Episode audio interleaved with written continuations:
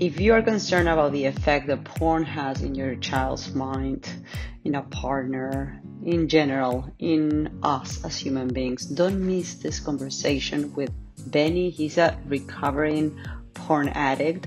We talk about many issues. We talk about how people feel after they realize their vulnerability to porn. We talk about what type of things parents can start doing to prevent the children end up in that notion. He talks about his life, his, his experiences. And the idea is that once you finish this conversation, you have a better understanding of what to do next, how to prevent it, what approach to take, if informing yourself more about the addiction of pornography and how it could be affecting the mind of a loved one. Don't miss it.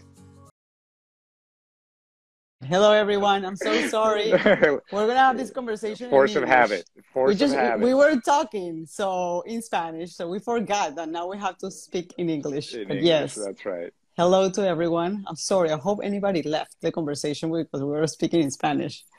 Hopefully not. They'll be here. They'll be here.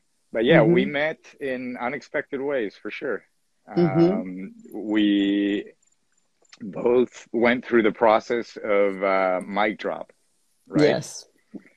So yeah, that's that's how I met you. Um, I had done my mic, mic drop a little bit over a year ago. In fact, a year ago tonight is when my talk was released on YouTube, and then you had a talk um, at the mic drop theater as well, and I went to see it, and I, I think we both kind of said, "Hey, we have to do something together," and here we are.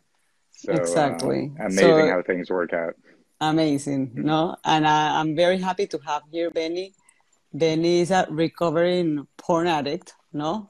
He mm-hmm. actually correct me. He said recovering and not recovered because it's an ongoing process for him, that's which right. is pretty humble to say. I feel we all have our addictions one way or another, or habits that we don't like that are very hard to change. Uh, so we are in that growth process constantly, no? Yep. So, the way we want to carry this conversation for people that are joining us, hello to everyone. There's more people joining. Um, Hola, Adriana. um, the way we want to have this conversation is we're going to have Benny talking about his life. And I'll be like interrupting him as we move along. And we, I will try to explain all those uh, psychological process that involved in in the process of sexualization, addiction to porn. Why is it that for some kids, you know, they will go more into the compulsion use, and maybe other kids will not suffer the consequences of living in a world where we have pornography twenty four seven for free. Um, so, you know, the idea is you gain that out of here, and you also have the opportunity of asking questions you have Benny. Benny, uh, he's a coach. He, he goes to groups. I mean, and I have all the psychological and clinical experience of addictions and trauma, which is two of my areas of expertise. So take advantage of this and ask as many questions as possible. All right. Absolutely. So let's start, Benny. Tell us, tell us a little bit about, you know, your life. Absolutely. So um, I was born in Venezuela, 1977, and my story, specifically with regards to pornography addiction, really begins when I was 11 years old. So that's one thing that really hasn't changed much uh, from that from then until now. Is at what age uh, these things seem to get started, right? Mm-hmm. Um, my story started essentially how every other story that I've heard about porn addiction starts. You know, I was a kid, I was 11 years old, and somehow either a friend or a family member or someone showed us pornography, right? In my case, it was uh, someone's, uh, a friend of mine's, uh, the, her parents' pornography. And um, I remember, you know, when I was 11, I was already a very curious kid. And sexuality was something that I was very curious about. And I had been very curious about all of my life. Mm-hmm. Um, so it's not something that kind of fell out of the blue. In some ways, I looked for it. But of course, back in 1988, you know, we didn't have the internet. So uh, in my case, it was a VHS tape that the parent of uh, one of my friends had. And I remember the tape coming on, and I remember the the immediate high that I felt. Um, I couldn't identify it then, but it was an immediate excitement, unlike anything that I had ever experienced before. And at the same time, I was noticing that um, you know I felt like I was doing something wrong. I was doing something in secret. My parents didn't know about it. We were hiding it from everyone else as well. So there was a sense of um, doing something inappropriate. There was certainly a sense that I was doing something wrong. Would be the vocabulary that I had back then. Now I would use different words, but yeah, it, it wasn't uh, something I felt totally comfortable with. But mm-hmm. I do mm-hmm. remember being immediately uh, super, super excited. And I still remember some of the scenes. It was very impactful. It mm-hmm. was shocking in a way, exciting at the same time. I couldn't really understand what I was watching. The biology of it seemed very confusing to me. Uh, but it's interesting what you say because yeah. it's exciting you know it's something that it makes you feel amazing. It's a it's a it's a feeling. It's a really really really harsh feeling. And we were talking about your life prior yeah. to that in terms of emotions. How yeah. does our ability as parents of how we handle emotions how we talk and talk about emotions affect the way a child might process a situation like that? Right. So that's a, that's a great question because in in my upbringing uh, I grew up in a home where my parents were survive, uh, children of survivors of the Holocaust. I was the grandchild of survivors of, of the Holocaust. So emotional intelligence and conversations about feelings weren't something we were having. Um, the approach in our home was more more um, about kind of keeping it in and moving on. Somehow, mm-hmm. you know, whatever I'm feeling, it's really not important. You know, flip the page and move on. Take care of what you have to do. It's a very kind of practical approach that I think may have worked for some of our grandparents in some way or another to allow them to move on with the trauma that they had experienced. But it wasn't, yeah, it wasn't necessarily the most constructive approach. Um, you know, for me, when I was growing up, I didn't know what to do with my feelings. I didn't even know I was having feelings or emotions. What uh, they meant. No. I think all I knew, mm-hmm. yeah, all I knew is that more often than not, than not, I felt insecure. I felt uh, anxious socially sometimes. I didn't have a lot of self confidence, but I was great at portraying uh, something different, right? So mm-hmm. I was I was pretty good at uh, appearances, making it seem like I I had my shit together, but I didn't necessarily have it. And um, you know the way that interacts with pornography is is quite obvious to me now. It wasn't so obvious then. Here is this thing that moment- momentarily seems to take away all of my kind of obsessive thinking, all of my insecurities, all of my anxieties, all of my, you know, um, heavy emotions that I wasn't aware of. And somehow mm-hmm. all of that kind of vanishes and it's replaced with this tremendous excitement that is brought upon by pornography, right? And mm-hmm. why is it so exciting? Well, you know, we're biologically wired to react in that way to something that is sexual. Completely. You know, it's a primal thing, right? And mm-hmm. so, in a way, without knowing it, I had allowed pornography to hijack my natural. Uh, and the biology. natural process of avoiding emotions, yeah. it sounds like. I mean, yeah. I think what he's describing as parents, I know we have a lot of parents here probably and and that's the question. I mean what is it that i should do to shield my child from the effect of pornography? I mean we live in a hypersexual world uh, mm-hmm. full of pornography. I always say that when you talk about sex you, you need to talk about porn because what they see in media it's 90% is porn and sex and 10% is sex. So right. those terms need to be used from from a very young age. We know that 50% of children around that they have already watched porn by the age of 10 11 yeah. Um, and the sensations that children feel when they watch porn, it's huge because it has nothing to do with what you process. It, it's a, it's auto, it's automatic. It, it, it is made. The scenes are made for you to have mm-hmm. a sexual climax. Mm-hmm. And you know, in one of my conversations that I had about about um, about intimacy and porn, you know, I also reveal that I, when I was a child, I wasn't my first time that I watched porn was about 11, 12 years old. Mm-hmm. And, and you just don't think about it. The body reacts. Mm-hmm. So one of the things that I think it's important to understand here is how do you connect emotionally with your children? Part of, of getting maybe stuck, uh, like stuck in the, in the habit of porn is that if you don't feel emotions, this is a great way of feeling. The body needs to feel. Uh, so sexualization, it's a way for any human being, you know, to feel. We need yeah. to feel. So if we don't take the time to teach our children to feel, I think children are more vulnerable to go into the path of, of porn. You know, it's yeah. a very easy way. It's out there. It's free. I don't know what yeah. you have to say about it. Yeah, I mean, I think one of the one of the certainly in my experience, one of the most common questions that I've always gotten since I started speaking publicly about this is, you know, you know, what makes me or someone an addict? Right? Is it, you know, am I a porn addict just because I watch porn once a day, once a week, once a month? Is it about the frequency? Is it about mm-hmm. the type of porn that I'm watching? And the answer is kind of all of the above. But the most important element for any addiction to really take hold is the emotional context inside of the person who's consuming. You want to talk more about it? Like yeah, absolutely. How... Absolutely. Mm-hmm. I mean, again, like I said, um, you know,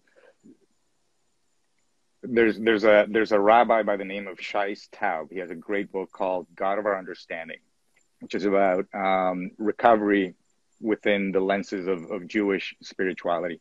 And he talks about addiction as being um, an existential pain.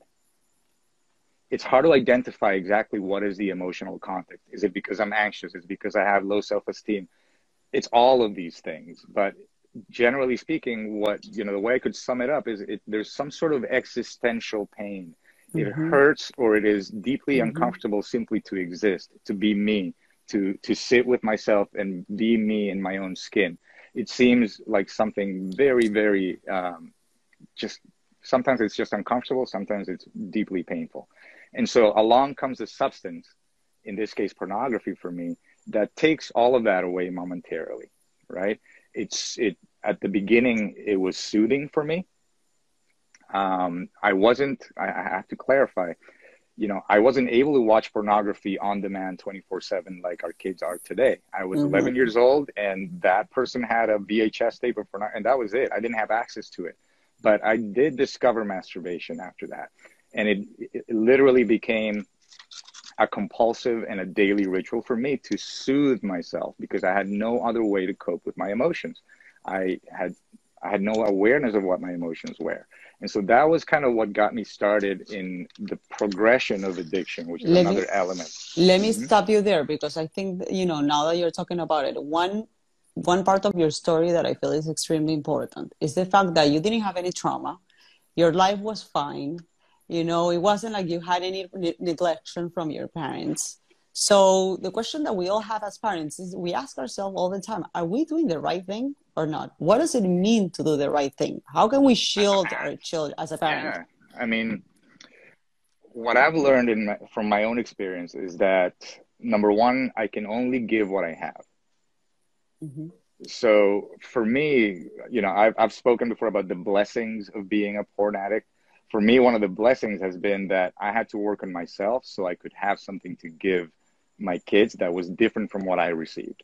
So for me as a parent, what is key is to first really examine what is my, you know, I need to look in the mirror and I need to really examine honestly, do I have anything constructive, loving to give my child with respect to this?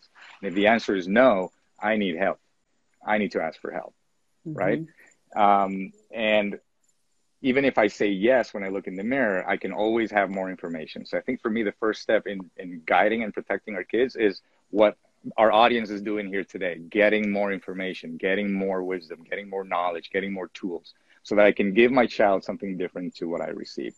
The 2nd mm-hmm. part mm-hmm. Um, that I think became clear to me was again something I learned in the process of recovery was developing and practicing the ability to be vulnerable with my children. uh, instead of avoiding talking about things from my past that were maybe shameful or my mistakes or think you know these are such valuable things. It's counterintuitive but these are exactly the things 100%. that we want to be talking about is this is the mistake i made when i was your age and this is what i learned from it. This is what i would have been able or what i would have liked to be able to do at that age. And what that does when my kids have you know my kids started to see me open up and become vulnerable and shatter any notion of that perfect dad you know i don't want them to think i'm perfect. I want them to know i'm human. And so what that does in the long run the more we have practiced that is that it opens the door for them to come to us for them to come to me and say hey i don't know what to do with this. This happened. Help me. And mm-hmm. so i think that is i think the biggest key and the biggest um, gift that we can give our children is the safety to come to us you know so feeling judged and, and, criticized. You know so yeah. interesting. I have here dr self-esteem. She's joining us. She was actually the therapist of uh, my daughter one time. I needed some help. And she comes to my house. She comes to your house. She's amazing by the way. She comes she comes to my house and she say what should i tell to your daughter? And i'm like we are open here. You know we the brain is a muscle that needs training, that needs help. So you can just say that you're coming to help her like openly. There's no problem yeah, about it. Exactly. And um, so, you know, but one thing that, that I think it's very hard to to know as a human being is how can I be there emotionally for another human being? You know, and and that's key if we don't mm-hmm. manage to know how to be emotionally there for our kids it's very mm-hmm. it's going to be very hard for a human being to open up open up talking about emotions be vulner- vulnerable it's like the most difficult thing to do because the brain is wired to protect ourselves mm-hmm. the brain doesn't want to feel vulnerable so you have to teach that child that vul- the vulnerability is beautiful that somebody will be there to hold you and the question is how and i was thinking about it and i think one of the, th- the things that i want you to take out of it is imagine that you are going into the room of your child or any room. When you're going into somebody's space, you are careful about it. You don't see it anywhere. You ask for permission. No, it's about that person. You know, you're in the room. So, you know, it's like you have to to be able to connect emotionally with that other human being. As parents, we have to leave our our, our emotions aside a little bit, you know, so that we can truly be empathic which is very different than identif- identifying myself with the other human being. So it is important that we talk about our vulnerabilities, but we have to understand that our vulnerabilities and the way we resolve our, our vulnerabilities are not the same story of our children. We have our mm-hmm. story. Yeah, we don't and, want to project something that isn't there. Exactly. We don't want to. We have. We can use it as an, as an example of vulnerability, mm-hmm. which I think it's amazing. I agree with you. I use it all the time. Um, but we want them to tell us their story. And that's right. so important. Right. And yeah. for them to feel that they have the space, we have to be so respectful, even right. with tiny, tiny human beings, you know. And I don't know if that especially, especially with tiny, tiny human beings. And mm-hmm. I think, you know, when you ask how, you know, how do we create this this environment and this context of, of safety, of of um, empathy, of understanding of unconditional love with our children when they're doing something that perhaps we don't agree with whether we've gone through it or not. Maybe we, we don't even understand it because they might be you know they might be that child that is unlike us. And maybe we have another child that's very much like us. So all of that comes into play. Um, but for me the answer has become you know we lead and we guide and we teach by example at our homes whether we know it or not. So, mm-hmm. you know, our kids are watching and absorbing what they see in the relationship between the parents as well. When one parent comes to the other for help, what is the kid observing? Is he observing empathy, inclusiveness, love, support, understanding, acceptance? I accept you for who you are, validation even though you're different than me. Mm-hmm. I get that you're upset. I'm not mm-hmm. trying to fix you. I'm not trying to tell you that your feelings are, wrong or to minimize them. Um, are they seeing that, or are they seeing, you know, what we hope we are teaching them consciously is empathy, understanding, acceptance of our differences. That we, you know, know, we, we we teach by example. or are we or are they seen avoiding emotions or are they seen, you know using other tools you know to to regulate your emotional aspect you know Yeah. external thing whether it's watching movie technology porn uh, going into substances no Exactly. Are Uh, they seeing us reach Anger, out for something external? Yeah. Are Anger they seeing anger? regulator Yeah. Are you know of our own reach- emotions Yeah. Are they seeing us reach out for some external solution to our internal problems? Mhm. And that is, again, how pornography becomes a solution at the beginning that works. Because if it didn't work, I hadn't, I wouldn't have done it. At the beginning, it worked. I always, I always say the analogy for me was, um, I discovered a medicine that worked really well when I was young to medicate, anesthetize, anesthetize and escape my Mhm. reality. But then the medicine turned to poison over time, which is the, the chronic and progressive nature of any addiction. Now, I want you to tell us more about this the, this like double side between I feel insecure, I'm not confident, but porn makes me feel powerful. But then I go into a relationship and you have that conflict. Tell us more about it as you start growing up and meeting Yeah. women. Yeah, so it's it's um, I I find it fascinating now.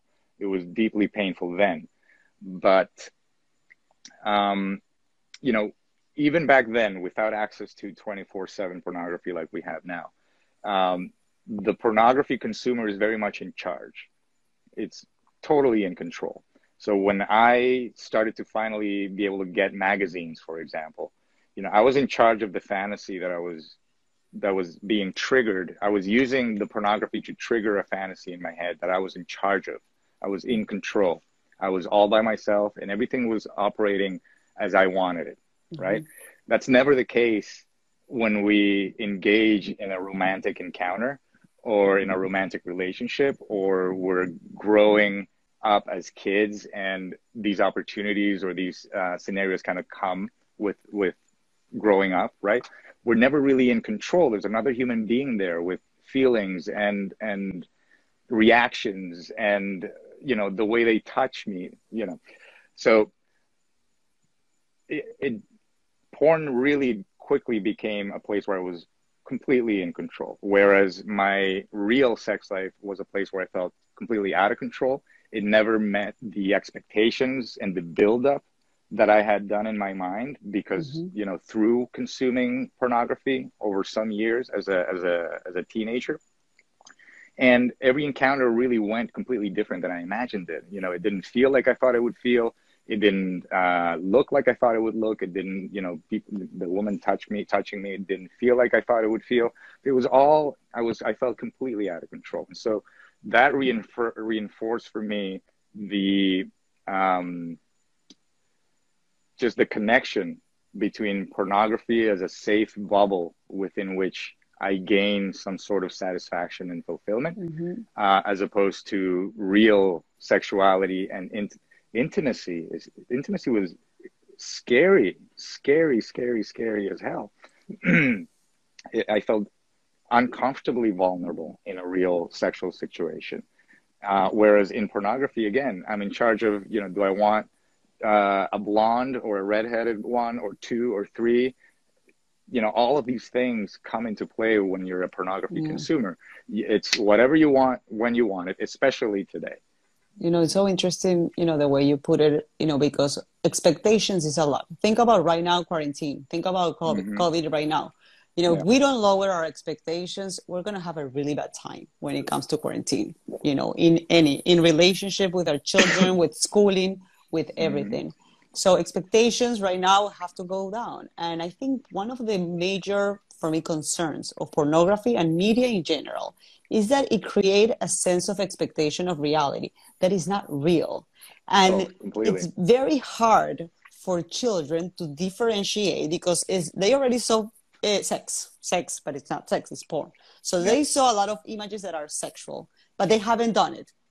So they go into the sexual act thinking that it's going to be like that when has nothing to do with it at Mhm. all at okay all. with expectations and with a very high standard you know we're talking about these amazing bodies, amazing, thinking about, I don't know, that's the way, uh, let's say, uh, culture have said that that's beauty because beauty mm-hmm. it's comes in many forms no mm-hmm.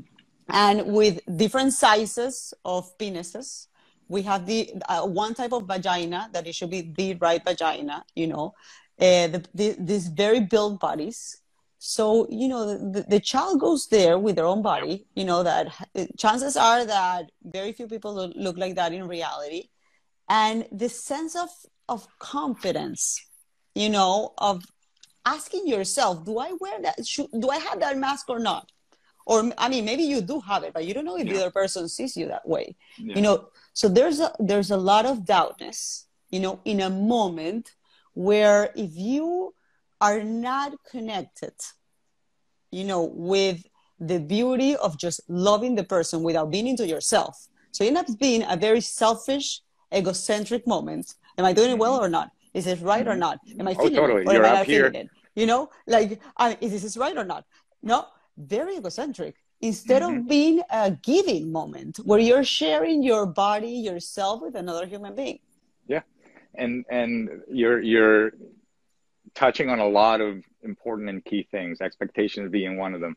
Um, but yes, you know, that sense of being up here, stuck in my head throughout the sexual experience was very real and very painful for me. I could not let myself go. I could not be present. I could not just enjoy the, the, the, you the know, moment. the, the moment at all. And I was constantly, you know, we talk about the false expectations that pornography sets of how our partners should look and how they should behave and how they should act and what they should do or find pleasurable in sexuality and what they which is according to porn everything right? Mm-hmm. um, we talk about that but also pornography has another another impact which is you know my expectations of myself.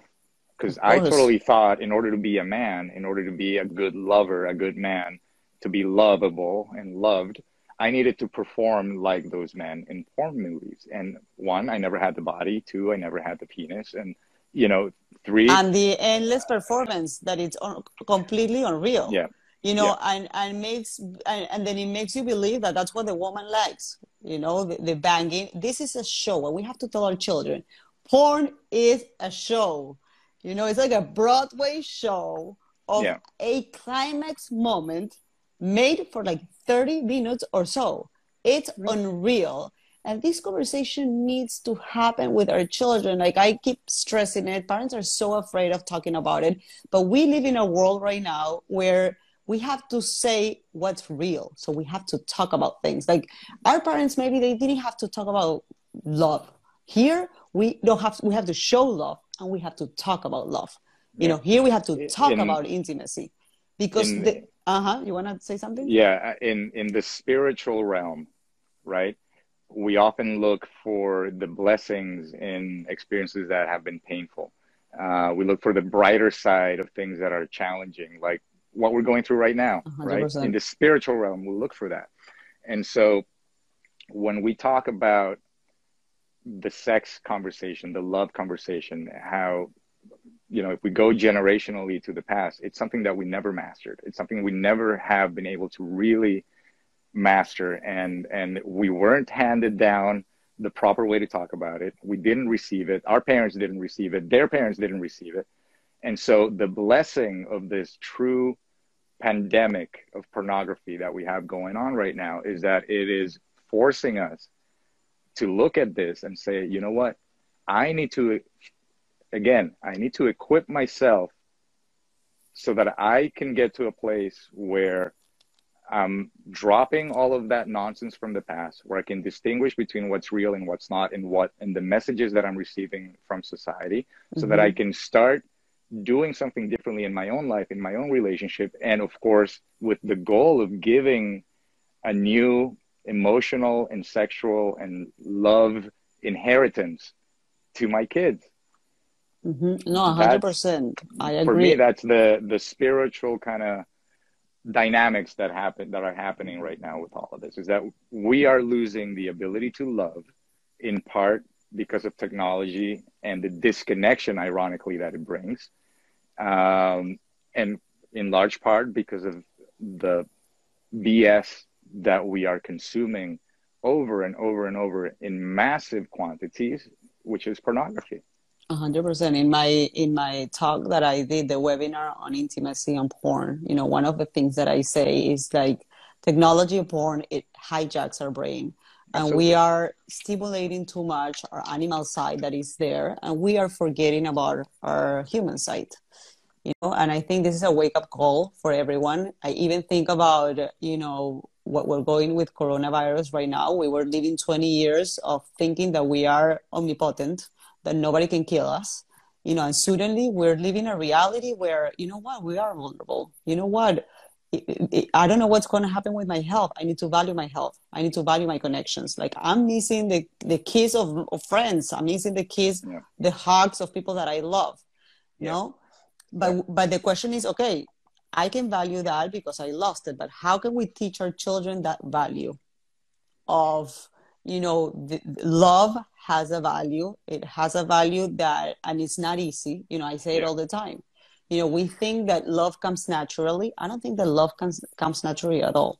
And you know i see it with my clients. They come to my sessions and they say i feel empty. Some of them maybe well a lot of them use porn as a way to deal with that emptiness. Mm-hmm. it's like mm-hmm. i i'm not let's move forward into your life now right now but a lot yeah. of them you know they come to my office and they go like i don't have a good relationship with my wife or my or or a woman with it and mm-hmm. and they use porn to go into that place of love and excitement when it's not you know mm-hmm. and and it creates even more disconnection because they're at night one is in one room the other person is in another room and you know one of them are living in that fantasy of feeling powerful because it does make you feel powerful it totally. makes you feel in control as you're saying mm-hmm. and and and the information that you're giving to the brain at that moment is like you see you have reasons to not be with your wife this is too good. Why do you need your wife? It's yeah. your wife, your wife's fault.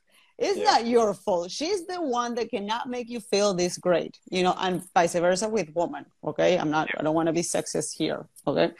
yeah. You know, um, the capacity for us humans to come up with rationalizations for our behavior is infinite. And so when, when to sum up my kind of teens and then going into marriage, you know, my consumption of pornography progressed over time. And that's another uh, hallmark uh, characteristic of pornography. It rarely stays the same, it often progresses over time because whatever we're watching today eventually ceases to excite us.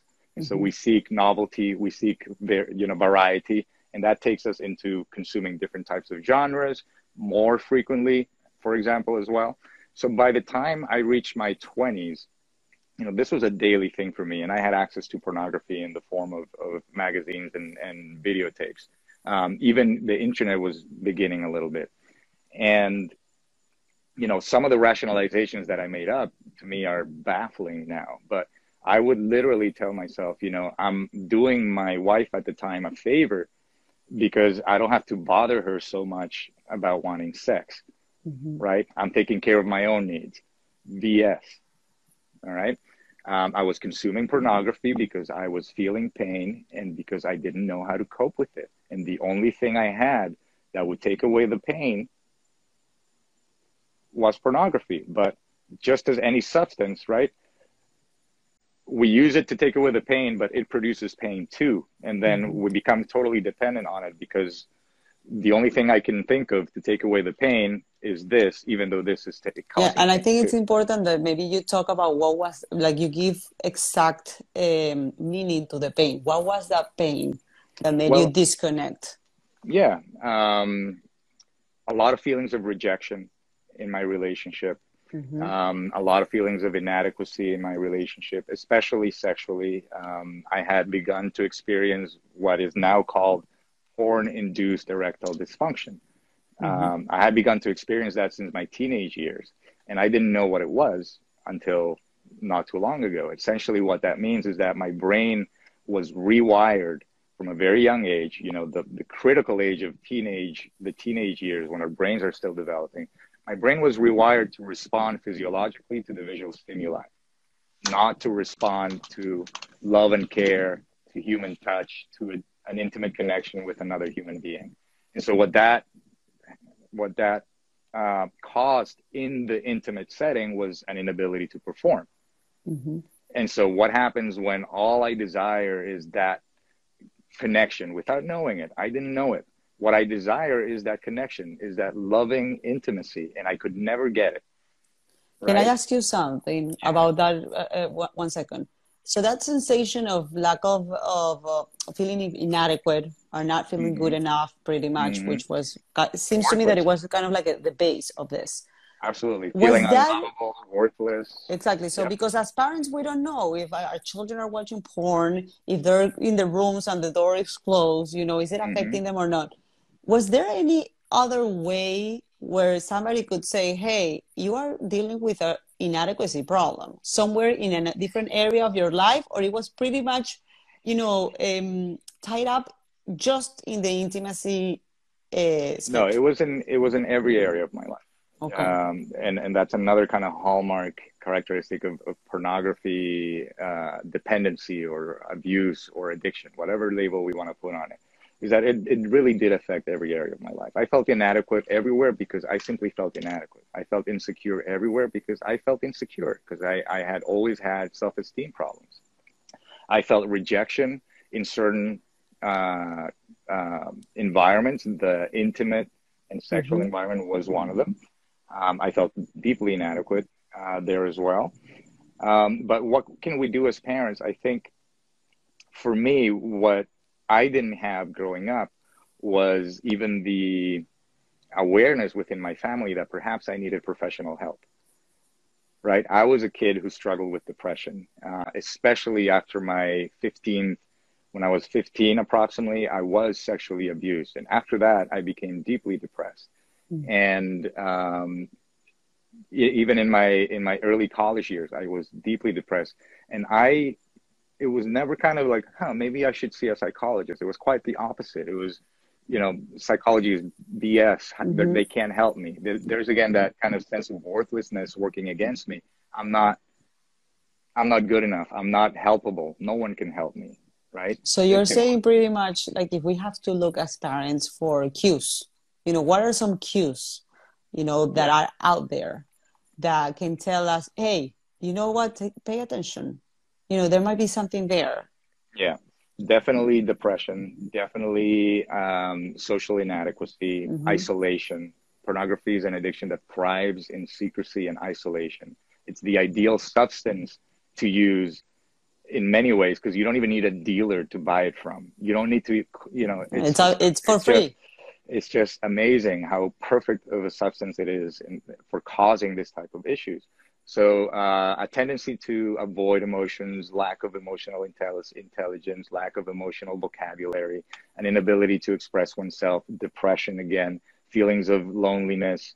Um, all of these things should be red flags for us as parents that, hey, you know, maybe I don't have the, the tools, all the tools I need to help my child. And maybe I need help so I can help my child, but also my kid probably need, needs help. It never hurts. It always helps. Um, so that's definitely something that would have been helpful for me. Mm-hmm. Um, what I look for, um, you know, a lot of the people that I've talked to, I've, you know, I talk to a lot of kids who are, you know, 19, 20, 21, 22 years old now, and they started watching pornography when they were in, in their early teens. And, um, let me ask you something one second. Why why would a 19 year old go to see you. How is it possible that a 19 year old will accept that they have a porn a, a, a problem with porn? The sad answer to that mm-hmm. is that their um, their state of being has become so painful. They're in so much pain and it's become so clear to them that they've tried to stop for years and they're suffering and they're feeling shameful toxic shame i'm talking about and they just have tried everything to stop it and have come to a point where they don't they don't know what to do and usually i meet them in the recovery groups that i go to myself for my own benefit right mm-hmm. um, some people uh, that know what i you know that know that know that i talk about these things you know they do reach out to me directly and say, hey, my kid or someone's kid is going through this. Can you help? And we find a way to talk about it. But that's the hardest thing is even to even for someone, especially a kid who's that young, there's always this illusion of um, indestructiveness. I'm indestructible, and and it's not bad enough yet, right? Even though it is, right? Um, so the hardest thing is really for that to kind of click for a person and say, all right, I I truly need help. I can't do this anymore. For me, that moment happened when I was 35 years old. What I'm seeing more and more and more and more and more is that the timeline is being compressed and the progression is being accelerated because again i went through magazines for 10 years and you know videotapes for another couple of years then the internet really wasn't a viable delivery system for pornography for many years later but when high speed internet hit that was that took my consumption to mm. another level and my pain to another level. So the kids are coming in at 20, early 20s, having experienced what took me many know, more years. But many more years. So let me say something about that to parents that I see it as a clinician. You know, there's a very thin line in I care for you and I'm getting into your intimacy. So one of the things that I see with parents is like, I mean, that's their intimacy. How? why would I say something to them about it? You know, why would I go into the room and open the room? Maybe they're masturbating. You know, it's not. It's not. I don't have the right. You know, to to to cross that line of intimacy. You know, that's a big big question that I get. And you know what, parents, if your child is not doing well, it is your responsibility to cross that line of course, you don't need to ask specific questions. If they are not into telling you specific answers, you, we don't have to get a graphic with our teenagers. There's no need at all. But they have to understand that we are there for them and they want to see it. Like I have some of my clients that are teenagers that parents are very neglective towards them. You know, they're not present at all. And my my kids, they tell me, like, I don't understand how come my mom lets lets me play video games all day long. You know what? Yeah. What is she thinking? Okay, our teenagers want to feel that we care for them. The thing is that yeah. we have to be careful because the intimacy line is getting to know like the graphic part. You know, that's not that, that you know that we need to leave it aside. I don't know what you have yeah. to tell about it. Well, you know, my my question to parents is: Would you rather have a problem because you're being proactive and you're trying to engage in a in a constructive conversation about intimacy, sexuality, about pornography, and how to protect them, about the impact of that? Do you, do you rather have that prog- problem, or would you rather have the other problem that is possible, which is your kid telling you 20 years from now or five years from now, why didn't you tell me about this? why didn't you tell me that this was harmful for me, that it could be harmful for me, mm-hmm. and that I could avoid it, and that I could talk to you about it? Uh, to me, the first option is much more preferable. But my my own experience has also shown me that you know that I had a lot of excuses not to talk uh, about this with not only my kids but many people. And looking back, I realized there were excuses, there were rationalizations, they were fear based right? It was just a way for me to avoid the conversation because again, that's something I was taught to do uh, throughout my up my upbringing was avoiding uncomfortable conversations, avoiding a possible confrontation, right? Um, and what I've learned is that if I'm coming from a place that is open, that is vulnerable, that is of genuine Caring. care, genuine care, the conversation is always going to go differently than what I had imagined. I have a, uh, I think as as a lot of people do, an ability to imagine the apocalyptic uh, scenario of how the conversation. Yeah, but it usually goes beautifully if I'm coming from a vulnerable, loving place, and and it's just that's how it works. It cannot go in a different way if I'm coming from a loving, caring place. Exactly. So we have to be there, and if we see any signs, we have to act as parents. That's pretty much what what you're saying. Yeah. So I don't know if you want. We have a few minutes left. I don't know. Do you want to yeah. start asking for uh, responding yeah. some of the questions? People, you can ask questions. Some people Absolutely. have asked some questions there. No, uh, do you have them or? Uh, we don't have any of the questions. No, we don't have any questions that uh, that we've written up, but you know, we did have a question um, on your webinar last week. mm-hmm. which was uh, I think a parent mentioned, you know, let's say my kid grows up, he's over the age of 18 now, he's making his own decisions. You know, how much porn is it is okay to watch? Or even as a grown up, you know, how much porn is is okay to watch? And um, I was listening to that, and for me as an addict, one of the things that I had to suffer a lot of years to realize is that no amount of porn for me is acceptable because I have learned from experience that I am what we call in recovery powerless over it. Once I watch it, I will always want more, which is another characteristic of pornography. It doesn't fulfill me, whereas true intimacy does, right? And so for me, there's absolutely no amount of porn that takes away my pain. I will always want more. And um, if I watch it once, I know I'm going to watch it, watch it a couple more times just that day. So I avoid it and I work to avoid it at all costs. Now, for someone who may not consider themselves an addict, or maybe they watch it once a day and they consider they're okay. Maybe they watch it once a week and they say they're okay. Maybe once a month and they say they're okay.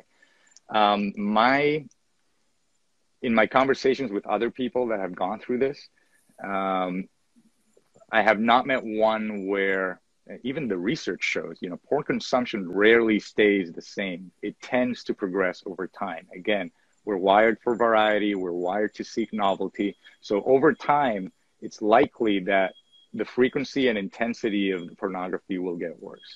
Mm-hmm. And um, it will have an impact on on the loving relationship if you are in a relationship. Yeah. It'll make finding a relationship harder as well. Let me complement what you're saying mm-hmm. with the how. You know, I'm all into the how as a clinician. You, I feel that psychologists we fail in saying, okay, no, no, no porn. Okay, but what? Yes. You know, but what, what's a yes? Yeah. what, what is a yes? No. And I think a yes, you know, has to do with imagination.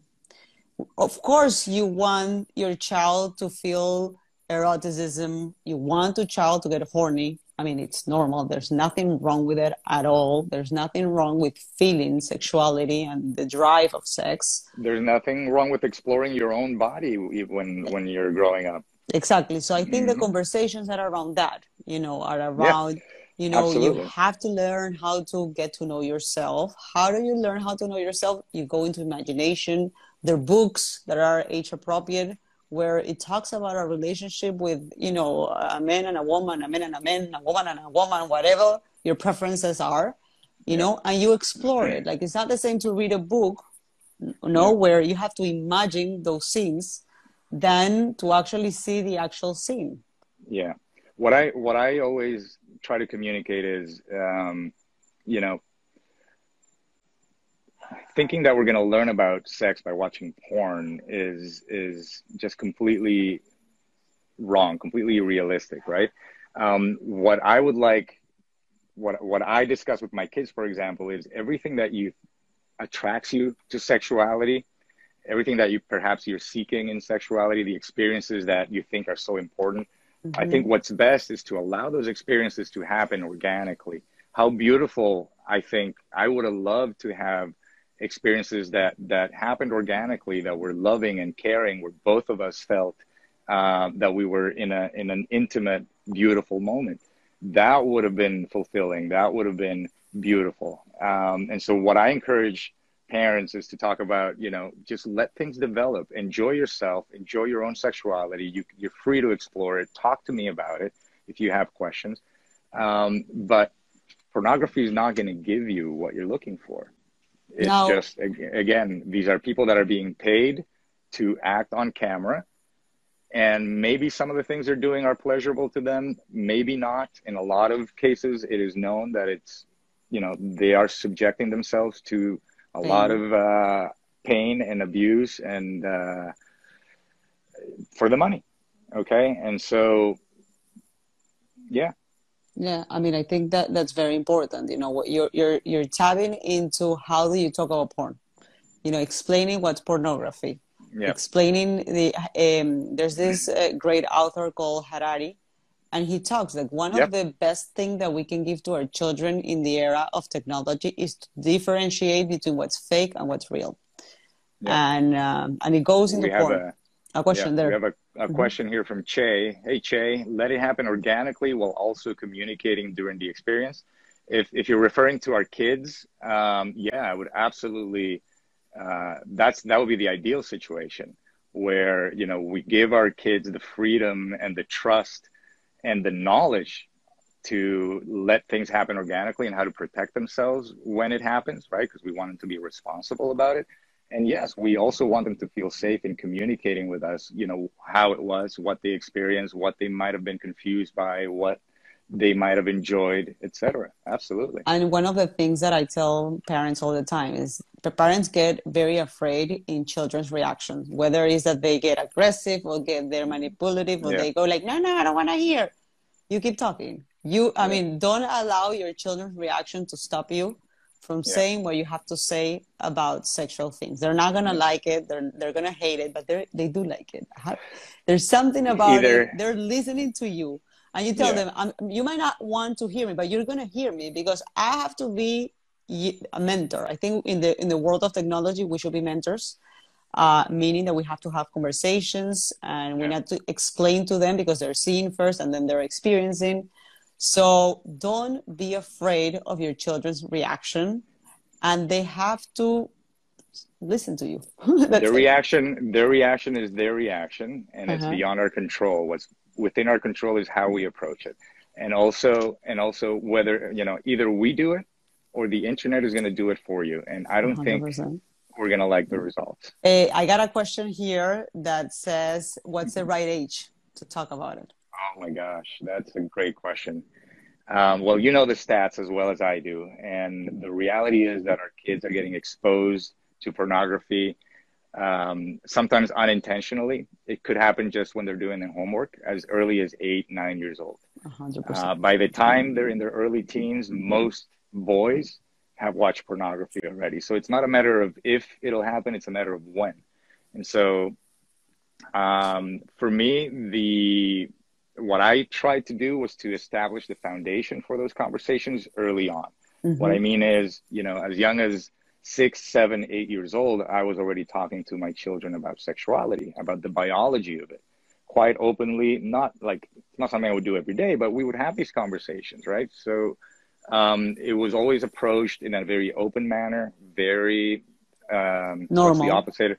What exactly? Not taboo, mm-hmm. not embarrassing, uh, just very matter of fact, and very focused on the biology of things, on the emotional side of things on on giving it the layer of love and intimacy and connection that i think is the gift of sexuality mm-hmm. right and then um, when they were probably 9 10 i was having the conversation and one of them was probably 11 um, i was already having the conversation about pornography well, uh, somebody's asking, what is the foundation? The foundation has to do, first of all, with having open communication. So, I, allowing the normality of the human body, the biology is like we are, we have, you know, our bodies connect. You know, we have children. Mm-hmm. Talk about the process of what does it mean to have sex and for what. Okay, and and the difference is that you that at the beginning you're not really graphic. You know, you explain what yeah. happens with the vagina and the penis and it ha- it's a loving mm-hmm. process you know where they don't understand it right now because they're not in that process of puberty and you talk about hormones then and you talk about mm-hmm. the body changes and the mind will help you see and feel about it in a different way and then you explain why, how the mind is not ready to see certain things you know because as you're talking and they don't get it that much and it's confusing and it's you know, the, the, looking at those images is going to be very confusing for them and it will create certain emotions that they don't want to experience. And if they encounter those emo- those images, which they will, and we have to tell them, you are going to encounter a lot of uh, images in the internet that are not appropriate for you, and it doesn't mean you're doing something wrong because you want to reduce that guilt. Gonna, yeah, or their friends are going to send it to them. Exactly. Mm-hmm. So that you want them to come to you and not think, oh, this is inappropriate. I can't talk to my mom about it. She's going to punish me. No, no, mm-hmm. no, no. They're going to be there. Don't feel guilty. It's part of the internet. Come to mm-hmm. me. I'll explain it to you because some of these images are not real. And I have to say that because your brain is not pro- is not ready to process that. Imagine how you see when you see you go into violence as an example. If you see something violent, how does it feel? Are you scared? Yes. Sexual images tend to mm-hmm. create similar emotions. And yeah. it's not fair to you to feel terrible in front of a screen, especially when you are alone. So imagine a child being alone in that screen. Okay, we want them to be prepared for those images so that they come to you so that you're able to explain it. So yes, it's about it can range from seven depending on the exposure, you know, and do think like if you're more open to screen the maturity of the kid too. We have to, as parents, we have to be in touch with. Yes. Okay, sometimes And- one kid is more mature than the other, And and, the that media. can be taken into account. and the media exposure like if you don't have parental control in your home let me tell you something you need to talk about it at seven years old for sure no Yeah. so it depends on how much control you have with media so something Yeah. between seven and probably nine years old you should be having starting to Yeah. have a conversation for sure Yeah, and the conversation today has to be um, has to be specific, but also broad in some terms, because we have to remember that we also have the technology to create pornography today, which is something Mm-hmm. I didn't have as a kid. So we have to include the conversation of you know you may be asked by a stranger to send them naked pictures. images You We may are- be asked by a friend in school to send them naked videos. Mhm. This is reality. This is really going on, and so uh, you know either we do it or who else is going to do it for us right? We are about to finish no? I Yeah. mean I, we can talk you, you can, you We can I talk for hours. it forever no? Or we should do a second part for sure. Who wants to see a second conversation? There's a lot of things we, we didn't have time to talk about but we want to finish it up so we can uh, so this can stay up online. Mhm. otherwise uh, instagram will remove it. Exactly. Um, what right. time? 56 all right so the last question that I saw here would uh, I see a whole bunch of thumbs up for a second part, so we'll definitely do a second part. We'll let you know. And uh, for kids seven, eight years old, is it okay to watch sexual video clips? I don't, I wouldn't do it myself. None of the conversations I had with my kids involved video. It just I just spoke from my own uh, experiences, from my own- imagination remember the imagination is Yeah. so important let them see it by themselves Yeah. according to what's out there for them Yeah. their, their soul Yeah, and there are resources out there. We have to, you know, whatever it is that we're struggling with as human beings, that same internet that can be so destructive can also be constructive. It can be a source of wisdom and knowledge and tools. So there are books out there on how to talk to your kids about pornography. There are book out books out there on how to talk to your kids about about sexuality, about intimacy, about love, about anything. Um, so if you're interested in those resources, DM Mariam or DM me as well. Uh, we'll make sure to get you those resources as well. Mhm. All right. perfect thank you so much benny i love to have Thank this you. conversation with you i always learn Thank new you. things so thank you Thank you. I, I, uh, yeah, they want one in Spanish. Okay, we have to do another part I two in. English, and we have to do one. for sure and thanks right. to everyone to join up for joining us thank you so much Thanks, everyone. all right bye Bye, everybody. bye everyone bye bye